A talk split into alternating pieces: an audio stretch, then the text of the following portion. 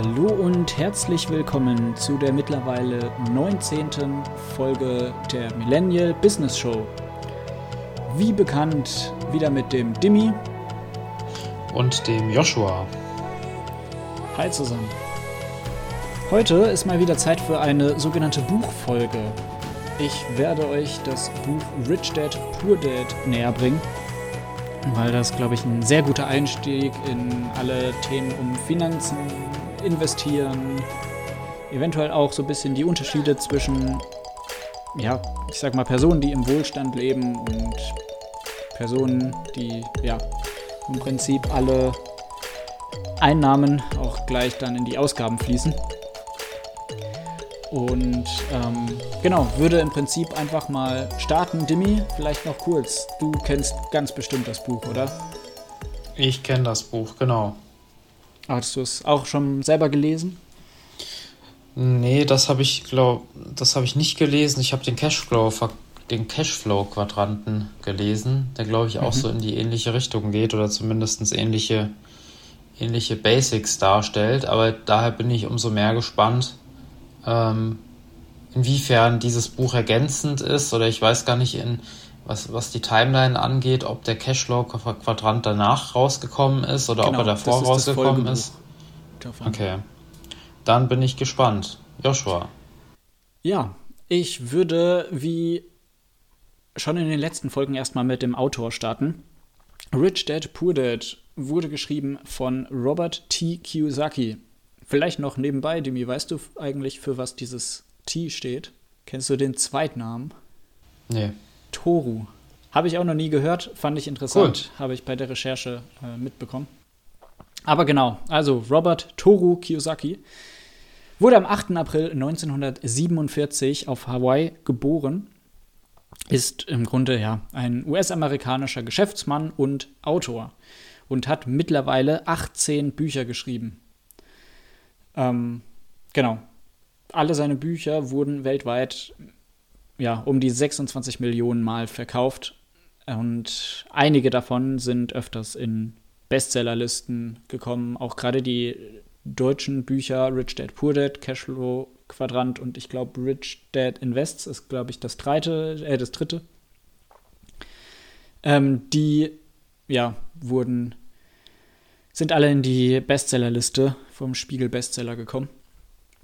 Also es sind sehr bekannte Bücher. Um was geht es jetzt aber eigentlich um in seinem Buch Rich Dad, Poor Dad? Im Prinzip, ähm, ja, gibt, soll das Ganze ein Einstieg in eben die genannten Themen wie Finanzen und Geld und materialistischer Erfolg sein und auch Wohlstand. Und er versucht den Einstieg ein bisschen leichter zu machen, indem er das anhand einer Geschichte erzählt. Ja, und da kommt auch der Titel her.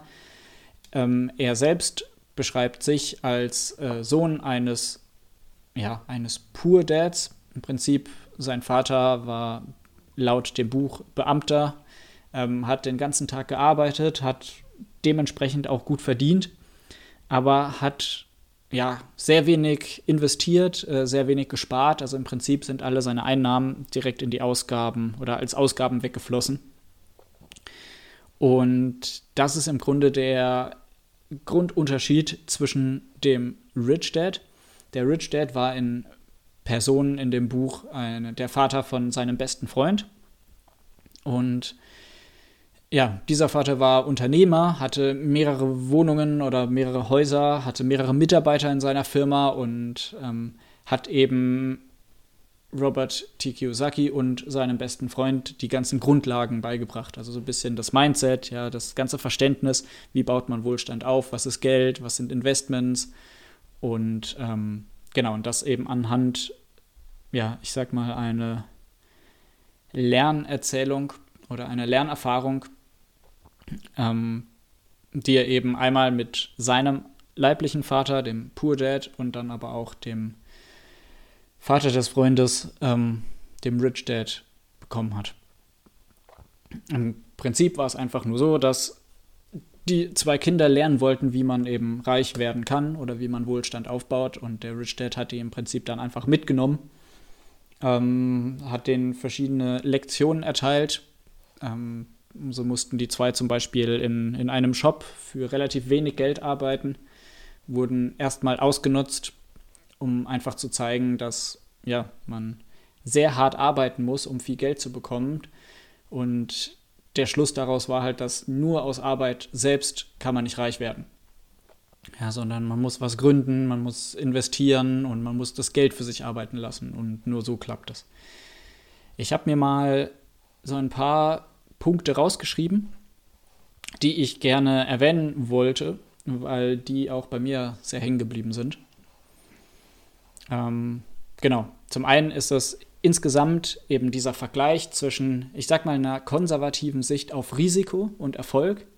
Ja, also Erfolg ist, wenn du in der Schule ähm, gute Noten schreibst, dann einen guten Job bekommst und dann irgendwie eine Abteilungsleiter wirst irgendwann, kaufst dir dein Haus, gründest eine Familie und das war's. Ja, ich würde das mal als sehr konservative Sicht auf das Ganze ähm, betiteln. Und ähm, Robert T. Kiyosaki vergleicht eben diese konservative Sicht auf ja, auf, auf die ganzen Themen äh, im Vergleich zu einer etwas unternehmerischeren Sicht auf die ganzen Themen. Ja, dass eben Erfolg ist, wenn du, ähm, ja, wenn du Wohlstand aufgebaut hast und äh, ja, wenn du es eben selber geschafft hast aus dem Hamsterrad von ich stehe morgens auf, gehe arbeiten, komm abends heim, geh schlafen und dann das Ganze wieder von vorne, wenn du da ausbrechen kannst und das eben schaffst, dass du dir was aufbaust, ja, etwas gründest, eine Firma übernimmst und dir so zu materialistischem Wohlstand und Erfolg kommst. Ähm, diese zwei Sichten vergleicht er eben ganz gut in Personen von Rich Dad und Poor Dad sein Grundtenor ist halt, dass viele Menschen sind nicht geschult in finanzieller Intelligenz. Und das kann ich erstmal so unterschreiben. Also da haben wir auch in Deutschland eine riesen Schulungslücke, aber eben auch weltweit ist das ein großes Thema. Und deswegen sagt Robert T. Kiyosaki meiner Meinung nach richtigerweise, jeder muss für sich selbst Verantwortung nehmen und jeder muss sich selbst schulen in dem Bereich. Das hatten wir auch schon bei der letzten Buchfolge. Ähm, die finanzielle Freiheit von Bodo Schäfer. Er unterstützt da die These. Des Weiteren gibt Robert T. Kiyosaki so zwei grundlegende Emotionen als, ich sag mal, als, als Art Gefängnis für eben keinen vorhandenen Reichtum und, und wenig Geld an. Ja, zum einen ist das Angst und Gier. Und diese zwei Emotionen beherrschen das Leben im Prinzip wenn es um das Thema Geld geht. Im Prinzip ist es einmal, wenn man kein Geld hat, dann hat man Existenzangst. Ja? Du hast Angst, wie kannst du deine nächsten Rechnungen bezahlen, wie kannst du dir Essen kaufen. Ähm, genau, da ist dein Leben dann eben von, von der Angst äh, getrieben, weil du zu wenig Geld hast. Wenn du ein bisschen Geld hast, ist es so ein bisschen die Gier. Ich will mehr Geld haben, damit ich mir wieder mehr leisten kann. Und wenn du dann Geld hast, dann geht das immer noch weiter, die Gier. Ja, was, was kann ich mir jetzt davon kaufen? Ich will mir mehr davon kaufen. Oder halt auch eben die Angst, ich will das wieder nicht verlieren. Ja, und im Prinzip diesem Kreislauf muss man entbrechen oder muss man entkommen, so rum. Und das Ganze eben ja erstmal die Grundlage von finanzieller Intelligenz. Das geht eben darum, dass man, anstatt sich jetzt ein wieder neues Auto oder weil man ganz viel Geld gerade bekommen hat, eine Yacht oder sowas kauft, dass man vielleicht das Geld investiert. Ja, in erstmal egal welche Art, aber zumindest so investiert, dass das Geld für einen selber arbeitet und eben mit an dem eigenen Ziel arbeitet, zu Wohlstand zu kommen. Was eben wichtig ist auch, ein großes Problem, was sehr viele Menschen auf dieser Welt haben, ist, dass mit steigendem Einkommen steigt durch die Gier auch der Lebensstandard. Das ist jetzt gerade auch bei, ich sag mal, auch bei uns Berufseinsteigern so. Das ist so das allererste Mal im Leben, dass wir richtig viel Geld verdienen. Ja, dann auch erstmal ohne Risiko. Also es ist erstmal äh, klar, dass wir das auch nächsten Monat bekommen und darauf hinaus. Und das im Optimalfall wird das immer mehr pro Monat oder pro Jahr. Und ähm, da besteht eben die Gefahr, dass wir dann sagen, okay, dann kann ich mir vielleicht doch mein altes, kaputtes Auto verkaufen und mir ein neues holen. Und dann vielleicht nicht nur eins, was den Zweck erfüllt, sondern vielleicht dann sogar noch ein Neuwagen oder ein bisschen größeres Auto, was dann wieder mehr Benzin verlangt, höhere Steuern, äh, mehr Versicherung. Das ist dann immer ein Kreislauf. Und bei der nächsten Gehaltserhöhung geht es dann wieder um das Thema und dann kauft man sich immer noch mehr oder schließt neue Abos ab und alles, also immer so weiter. Ich denke, ihr habt die Idee verstanden. Und dem muss man halt entfliehen, ja, um Wohlstand aufzubauen. Weil Wohlstand ist im Prinzip einfach nur oder wird aufgebaut aus der Differenz erstmal zwischen Einkommen und Ausgaben. Die Differenz, wenn man die eben anlegt, investiert, zur Not, wenn man auch gar nichts mit der macht, die einfach nur spart, auch wenn das deutlich länger geht, so kann man sich Wohlstand aufbauen. Genau, im Prinzip äh, war das so alles so um diese Grundemotionen von Angst und Gier, die er da ausführlich beschreibt. Ähm, ich würde jetzt erstmal einen kleinen Sprung machen zu einem weiteren Unterschied, den er in dem Buch relativ ausführlich beschreibt. Und das ist einmal der Unterschied zwischen Vermögenswerte und Verbindlichkeiten. Das hatten wir auch schon in der letzten Buchfolge. Das ist halt auch so ein Thema, was ich sag mal in jedem Finanzbuch ähm, ja, beschrieben wird oder ausführlich behandelt wird. Aber es gibt auch einen guten Grund. Ja, Verbindlichkeiten, nochmal kurz, sind, nehmen uns Geld weg und Vermögenswerte bringen uns Geld. Ganz knapp gesagt. Und Vermögenswerte sind eben die Grundlage vom Wohlstand oder überhaupt das Verständnis, was der Unterschied von den beiden ist, führt zu Wohlstand im Prinzip ähm, baut er das dann mit schönen Grafiken äh, auseinander in seinem Buch. Einmal anhand eines Beispiels von einem Cashflow von einer armen Person. Da haben wir im Prinzip die Arbeit. Durch die Arbeit kriegen wir Einnahmen. Ja, also die arme Person bekommt das Geld. Und dieses Geld fließt dann direkt in die Ausgaben und ist dann wieder weg. Ja, das ist so der Cashflow von einer armen Person. Dann eine reichere Person, ähm, ja, die vielleicht arbeitet die auch, kriegt auch Gehalt, aber zusätzlich noch äh, aus passiven Einnahmequellen weiteren Einkommensmöglichkeiten. Oder auch selber die schon vorhandenen Vermögenswerte zahlen auch nochmal Geld eben in diese, in, als Einkommen, zum Beispiel Mieten von vermieteten Wohnungen. Sodurch haben wir A, mehrere Einkommensquellen, die sich dann eben halt noch alle addieren. Und das mit Glück ein deutlich höheres Einkommenslevel haben wie eben bei einer ärmeren Person. Obwohl die Arbeit an sich vielleicht sogar die gleiche ist. Und der große Unterschied bei diesem Cashflow ist jetzt eben, bevor die ganzen Einnahmen Richtung Ausgaben fließen und alle Rechnungen bezahlen und weg sind, wird das Geld investiert. Das heißt, sie fließen in Vermögenswerte. Und diese Vermögenswerte sorgen eben dann im anderen Zug, dass im nächsten Monat wieder mehr Geld zurückfließt. Und dann wird nur ein kleiner Teil von dem übrig gebliebenen Geld wird eben in die Ausgaben gesteckt oder in Verbindlichkeiten und fließt dann eben auch weg. Und genau so baut sich aber im Prinzip Wohlstand auf, ja, dass wir immer einen kleinen oder dann auch gerne einen großen Teil des Einkommens eben zurücklegen, sparen, investieren, ähm, ja, und so eben zurückhalten und nur noch ein kleiner Teil fließt in die Ausgaben.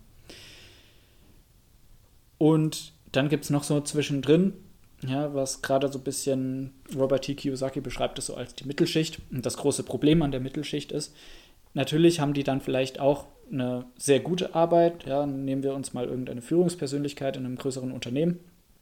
Das heißt, wir haben ein sehr hohes Gehalt. Das Problem ist halt nur, dass wenn die Ausgaben dem hohen Gehalt entsprechen, also wenn wir ich sag mal, sehr, sehr viele Ausgaben haben, weil wir dann vielleicht nicht nur ein Auto, ja, sondern noch ein Wochenendsauto und vielleicht noch ein Stadtauto haben. Die alle müssen versichert werden, die alle haben laufende Kosten. Dann haben wir vielleicht nicht nur eine Wohnung, ähm, sondern gleich ein ganzes Haus und vielleicht sogar noch ein Ferienhaus und äh, in, ja, noch irgendwo in einem Wald eine kleine Hütte. Das heißt, die Ausgaben sind so hoch, dass wir trotz des hohen Gehalts nicht viel zurücklegen können und vor allem das nicht zum Investieren nutzen. Und ähm, das ist eben auch ein Beispiel für einen Cashflow, der eben nicht effizient zu Wohlstand führt.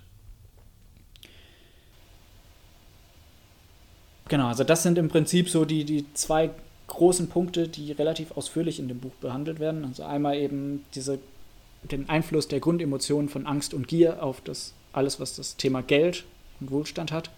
Und dann eben auch dieser Unterschied zwischen Vermögenswerte und Verbindlichkeiten.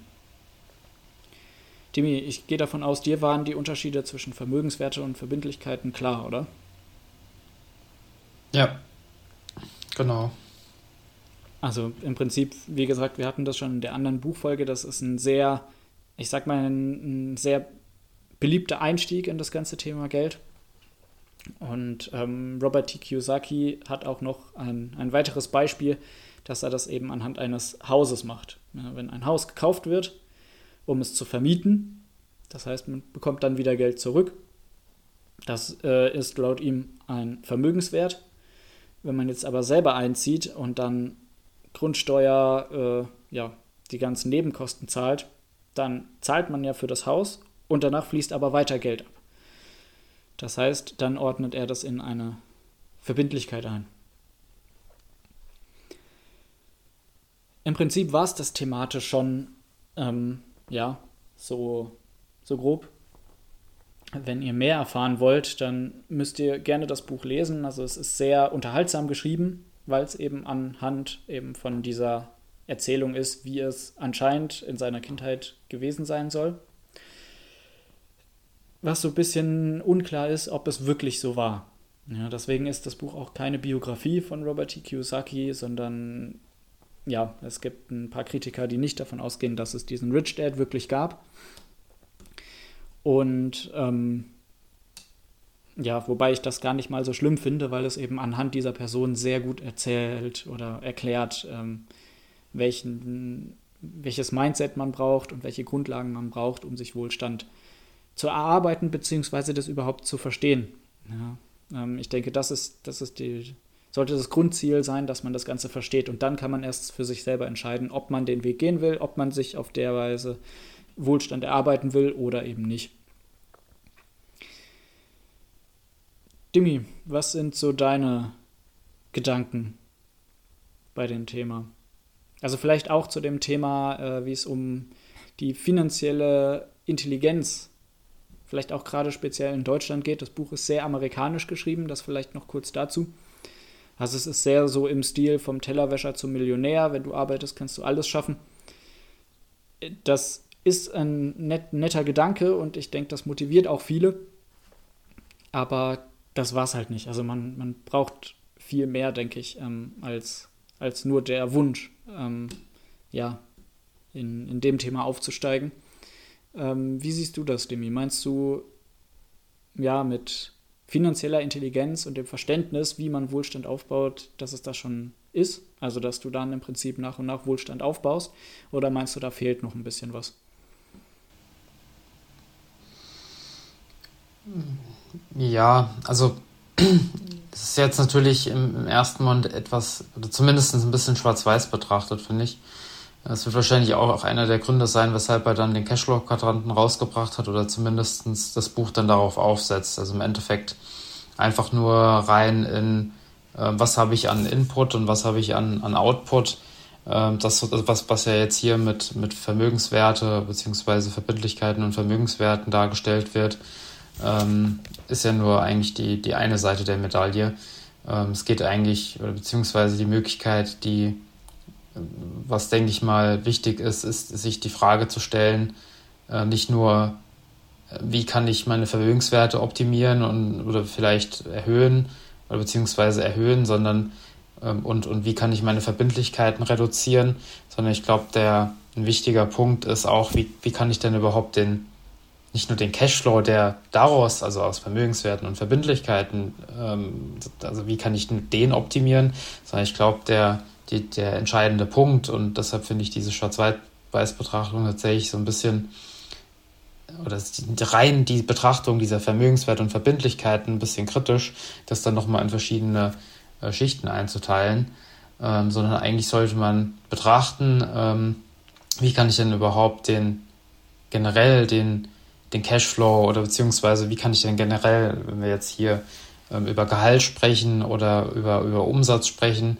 ähm, wäre, denke ich mal, eine deutlich, deutlich wichtigere ähm, Frage ähm, sich zu stellen, wie kann ich denn überhaupt meinen mein Umsatz oder mein Gehalt erhöhen, ähm, um dann natürlich meine Vermögenswerte zu erhöhen, ähm, was ich glaube ich, was ich glaube ich als eine zumindest im ersten Schritt eine deutlich ähm, eine wichtige Frage halte, um dann natürlich mit den Basics der finanziellen Intelligenz äh, nicht, nicht zu sagen, hey, ich, ähm, wenn ich dann mehr verdiene, ähm, dass ich sie, dass ich dann das, das, das Geld dementsprechend auch nicht in, in vielleicht dann dementsprechend meinen Lebensstandard erhöhe und sage, okay, jetzt verdiene ich 1000 Euro mehr, ähm, jetzt kann ich mich im Golfclub anmelden und kann mir erstmal für 10.000 Euro äh, vielleicht auf Pump ein, ein Golfset kaufen.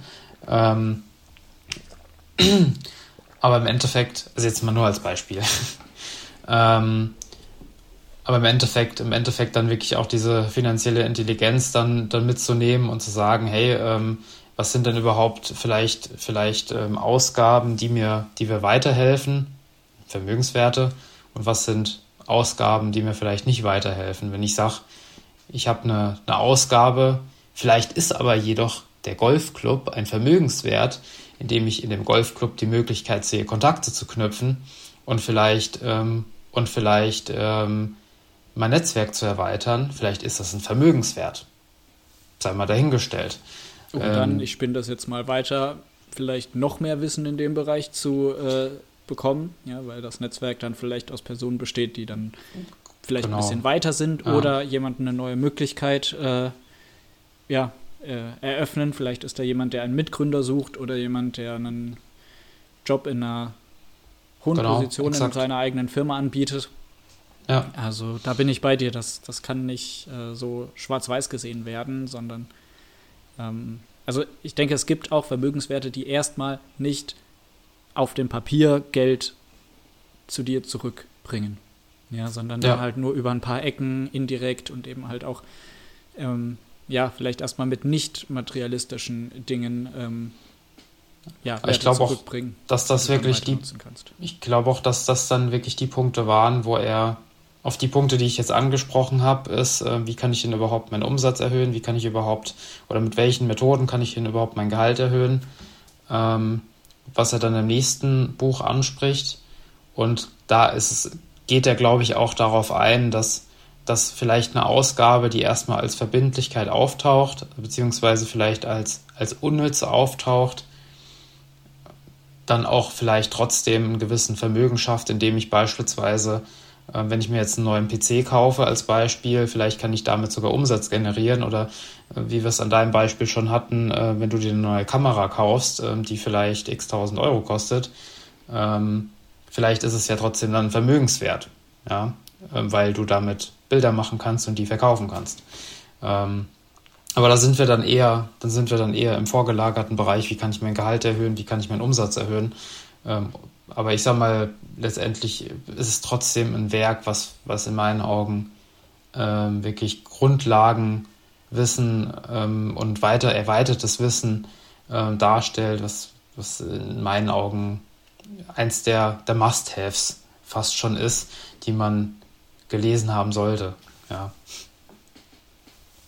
Genau, das ist doch eine gute Zusammenfassung im Prinzip. Ähm, ich würde noch mal kurz eben auf die Kritik zum Buch eingehen. Also wie gesagt, ähm, es ist unklar, ob es diesen reichen Vater wirklich gab. Und wie gesagt, es ist keine Biografie von Robert T. Kiyosaki. Und manche Kritiker werfen ihm auch vor, dass er eigentlich nur durch die Bücher erfolgreich wurde. Ja, also dass er im Prinzip nicht erfolgreich wurde und dann aus seinen Erfahrungen heraus eben die Bücher geschrieben hat, sondern ähm, dass er nur die Bücher geschrieben hat und dann, ja, ich glaube, manche nennen es Glück, manche, weiß ich nicht, nennen es anders, dass sie halt, äh, dass er so dann eben zu dem Erfolg gekommen ist. Aber um ehrlich zu sein, finde ich, das ist kein Argument.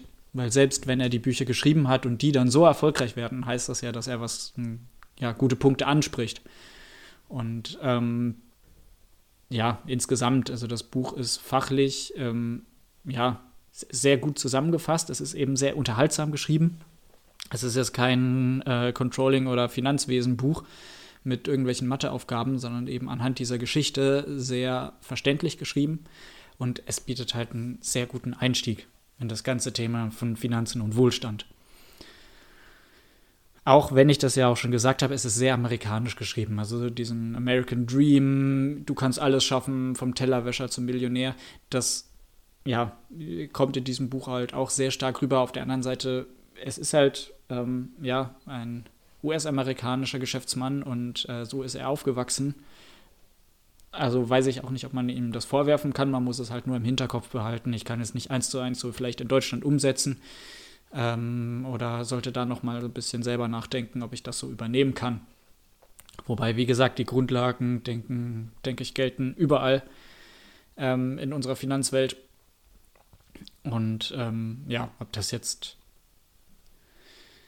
aus einer amerikanischen Sicht oder aus einer deutschen Sicht ähm, geschrieben ist, muss, also ich denke, jeder muss selbst für sich schauen, was ihm besser liegt und was er vielleicht besser versteht und was einen auch selbst besser motiviert, dann eben halt auch zum, zum Umsetzen, ja, zu zum Beispiel ersten Investments zu kommen und sowas.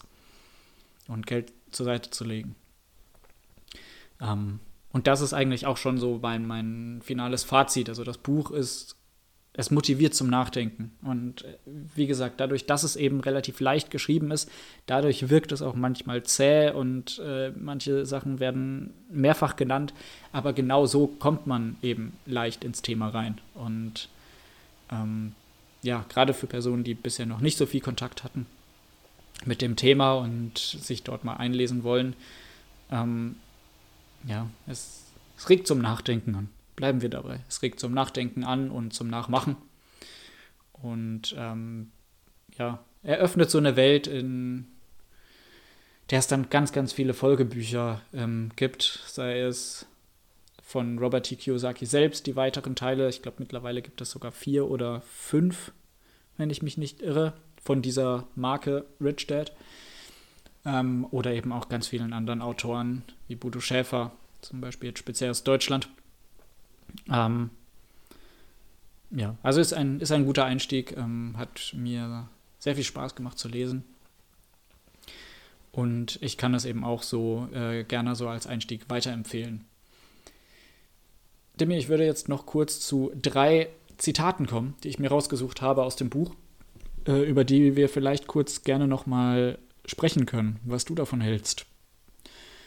Ich würde einfach mal anfangen mit dem ersten Zitat, was bei mir so ein bisschen hängen geblieben ist. Und das lautet, wenn Sie an die Grenzen Ihres Wissens stoßen, ist es Zeit, Fehler zu machen.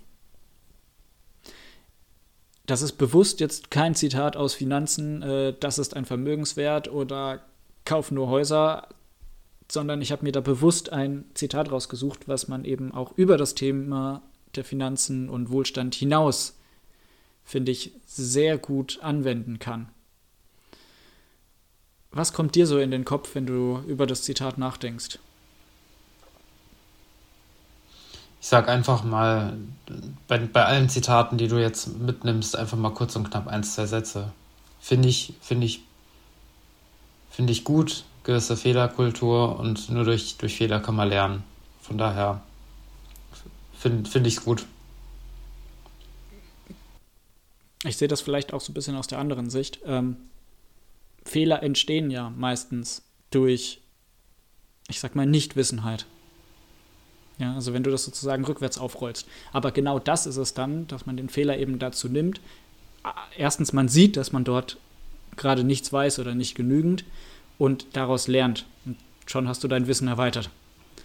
Und genau diesen Kreislauf, ähm, ja, der ist notwendig auf jeden Fall. Und äh, ich glaube, so ganz langsam kommt das auch in der Arbeitswelt an, zum Beispiel.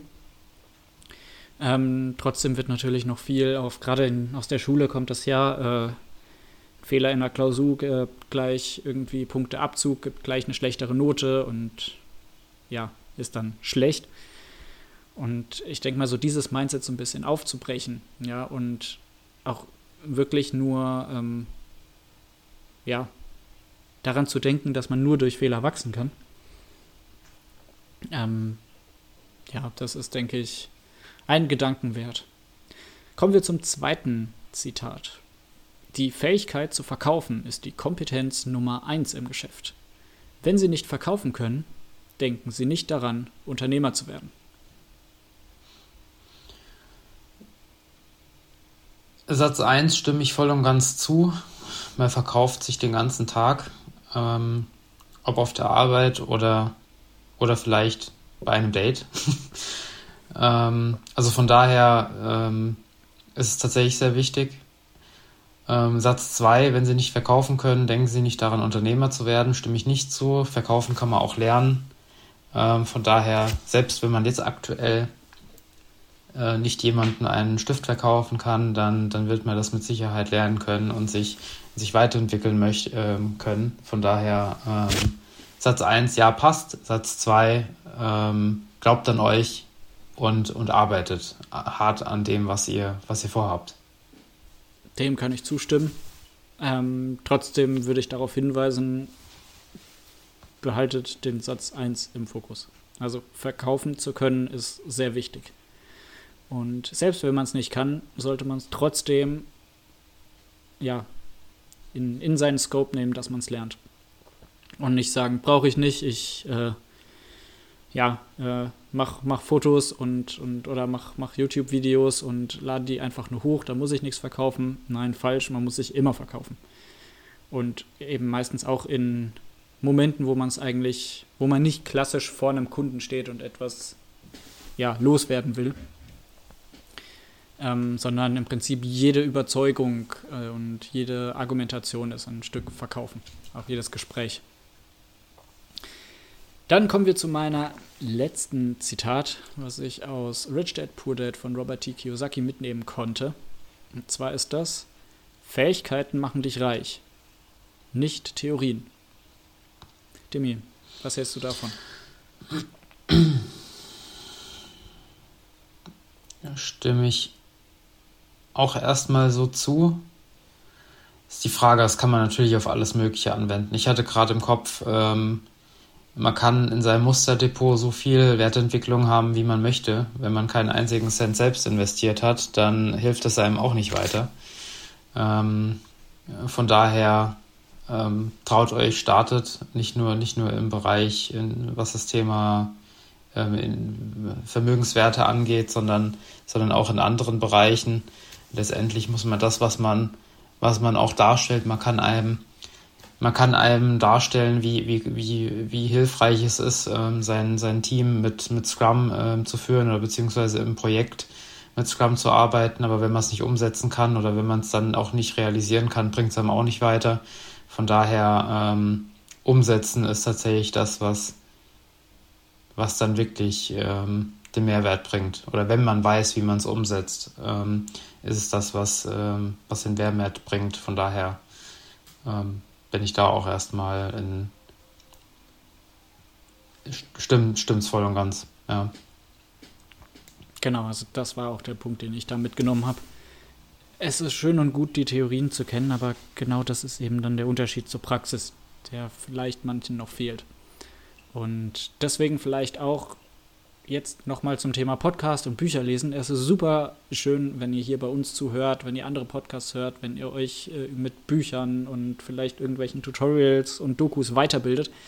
Aber man muss halt ins Umsetzen kommen. Und so komme ich auch zum Ende schon von dieser Folge vielleicht dann in dem Zug auch die Motivation geht raus, macht was, lernt was, praktisch, nicht irgendwie was lesen, sondern wirklich mal ins Umsetzen kommen. Und in 14 Tagen, dann könnt ihr wieder reinhören, wenn es bei uns heißt, eine neue Folge ist online. Bis dahin kann ich nur sagen, danke fürs Zuhören und bis zur nächsten Folge. Bis zur nächsten Folge. Ciao.